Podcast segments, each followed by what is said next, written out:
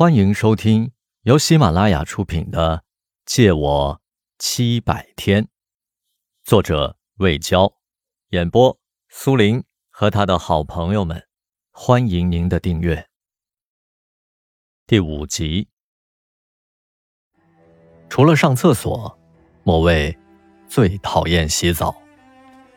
当身上的汗味忍无可忍时，他才会钻进狭小的洗手间，把门反锁上。闭着眼睛，脱光衣服，站在喷头下面冲洗。他拿浴球潦草的给身上涂着泡沫，偶尔触到滑腻柔软的敏感部位时，他浑身都会起鸡皮疙瘩。不超过五分钟，他便用一条大浴巾把自己裹严，径直冲进卧室，钻进被窝，任由头发上的水珠打湿枕头。莫卫妈有些纳闷儿：以前洗澡要磨蹭半个钟头，现在动作比当兵的还快。孩子肯定是怕水了。莫卫有时会很烦躁，会失控的冲他们发脾气，特别是莫名其妙的生理期来临，床单和被罩弄得一塌糊涂的时候，他内心充满了厌弃和屈辱。他真想放火烧掉这一切啊！莫卫把床单抱到洗手间，半边拖在地上，半边丢进水池。他拧开龙头，哗哗的冲。莫卫妈抢着帮他洗，他歇斯底里的大吼道：“走开！”莫卫妈不知所措的退了出去，站在门外，默默的看着他。莫卫的爸妈。为他请了每小时八百元的心理医生，而这对老人平日只靠不多的退休金维持生活。心理医生每周来家里一次，他和莫卫的第一次谈话就这样开始了。你有什么故事、什么烦恼，都可以讲给我听，这是我们两人之间的秘密，无可奉告。不一定讲过去的事，你脑子里闪过的任何念头都可以跟我分享。想哭，想骂，都随意。我以前是个男人，是什么样的男人呢？一个强大、倔狂、顶天立地的男人。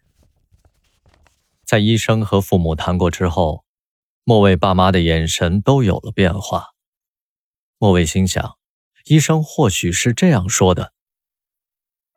莫卫的狂躁抑郁症尚未康复，又出现了精神分裂症的端倪，需要密切的观察和漫长的疗程。来探望莫卫的亲戚朋友大都显得神情局促，也难为他们了，因为他不是普通的病人，是寻过死的人。大家不知道怎么安慰和劝解他，生怕刺激他的神经。凡事想开，保重身体，体谅父母，这车轱辘话来回的说。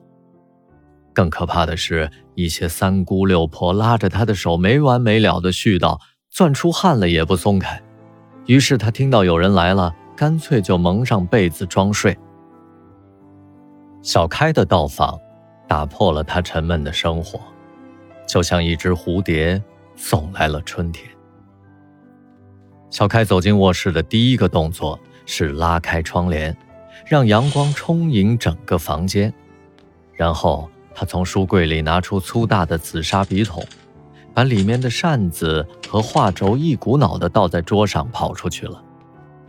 不一会儿，小开捧着一束艳红的百合花插进笔筒，放在了他的床头。小开坐在床边，向他伸开食指，修长的指甲。点缀着樱花和亮钻。都说手呀是女人的第二张脸，改天我带你去美甲哈。小开轻松的口吻和通透的笑声，让他觉得自己并没有经历一场鬼门关，而是感冒在家歇了两天而已。听说你失忆啦？怎么跟韩剧女主角似的？那你还认得我吗？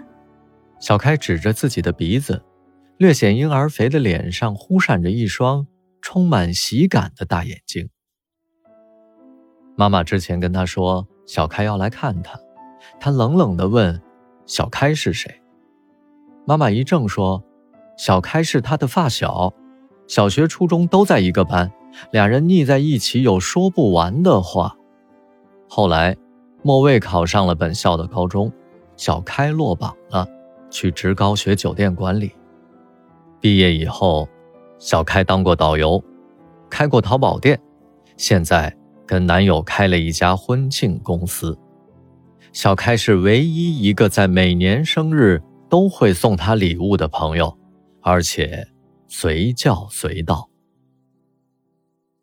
本集播讲完毕，收藏、订阅不迷路，下集精彩继续。